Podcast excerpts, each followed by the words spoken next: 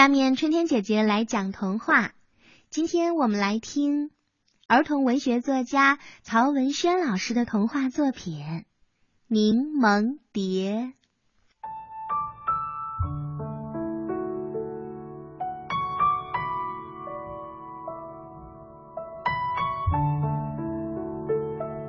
一只柠檬蝶在寻找花田，它的颜色非常鲜艳。飞行的样子也十分的优美。我一定要找到花田，因为它是蝴蝶嘛。对于一只蝴蝶来说，这世界上最美丽的景色就是花田。一路上，它的眼前总是闪现着花田的景象，花光烂漫的。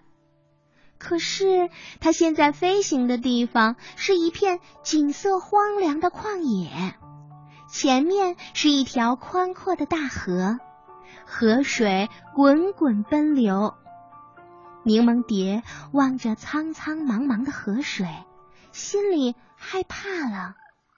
它胆战心惊的飞出去一段距离以后，又赶紧掉头飞回了岸边。它。停落在一根枯枝上，大河依然的奔流着，浪头像一群白鹅，拍着翅膀向前飞行。柠檬蝶心里有一个声音总在说：“我一定要找到花田。”于是它再次起飞，飞向了大河。河上风很大，它几次都差点被风吹落在浪花中。但是他还是奋力的飞了起来，他不顾一切的飞跃着，也许那边就有花田了。他听到了隆隆的涛声，但他也听见了心中的呐喊，那就是我一定要找到花田。终于，柠檬蝶飞过了大河，但大河那边依然是景色荒凉的旷野。他什么也不想，一心一意的飞着。春天的太阳金灿灿的，燃烧着，旋转在天空。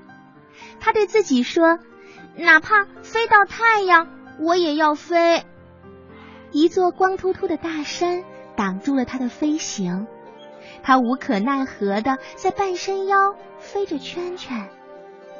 白云淹没了山头。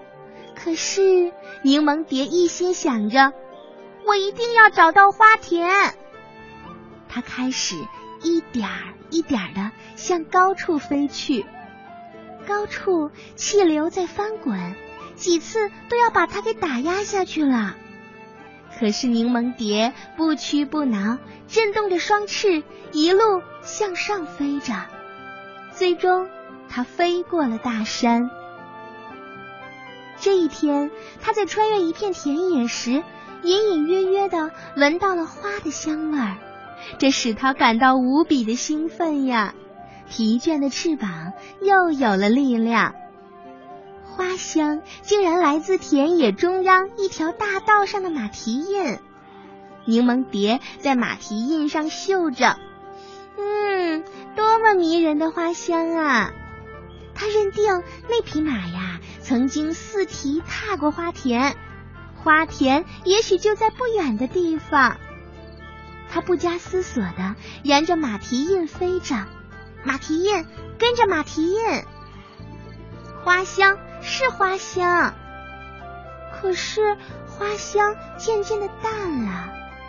柠檬蝶游移着，围着其中一只马蹄印飞着圈圈，它游游移移的飞着。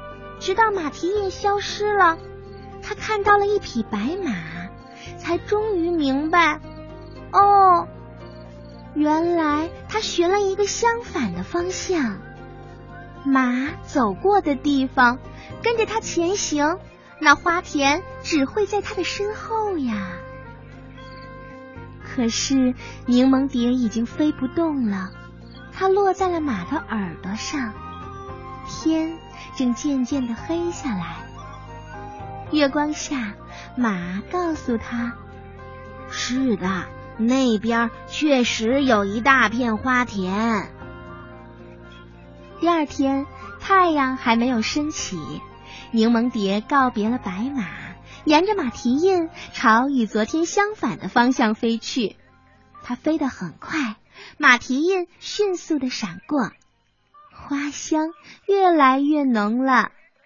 按白马所说的，翻过一道矮矮的山梁，就可以看到那片花海了。那道矮矮的山梁已经出现在了他的眼前。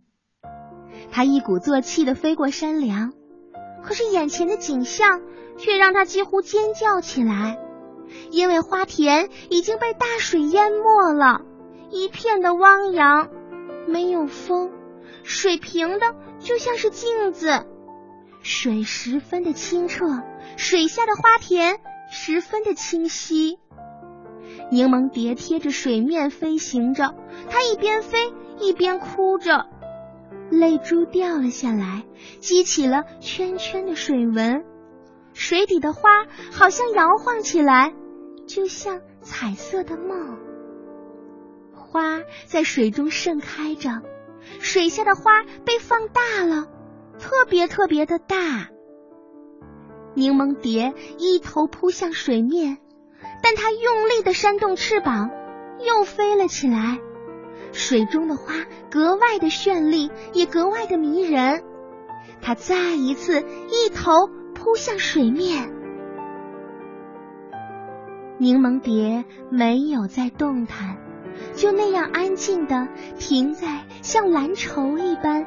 光滑的水面上，不知过了多久，它又再一次挣扎着飞离了水面。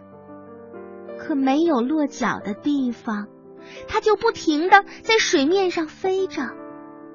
花被水浸泡，空气里到处都流动着芬芳。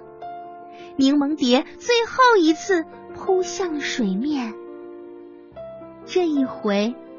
它再也没有飞起来。它展开美丽的翅膀，无声无息的趴在没有一丝波纹的水面上。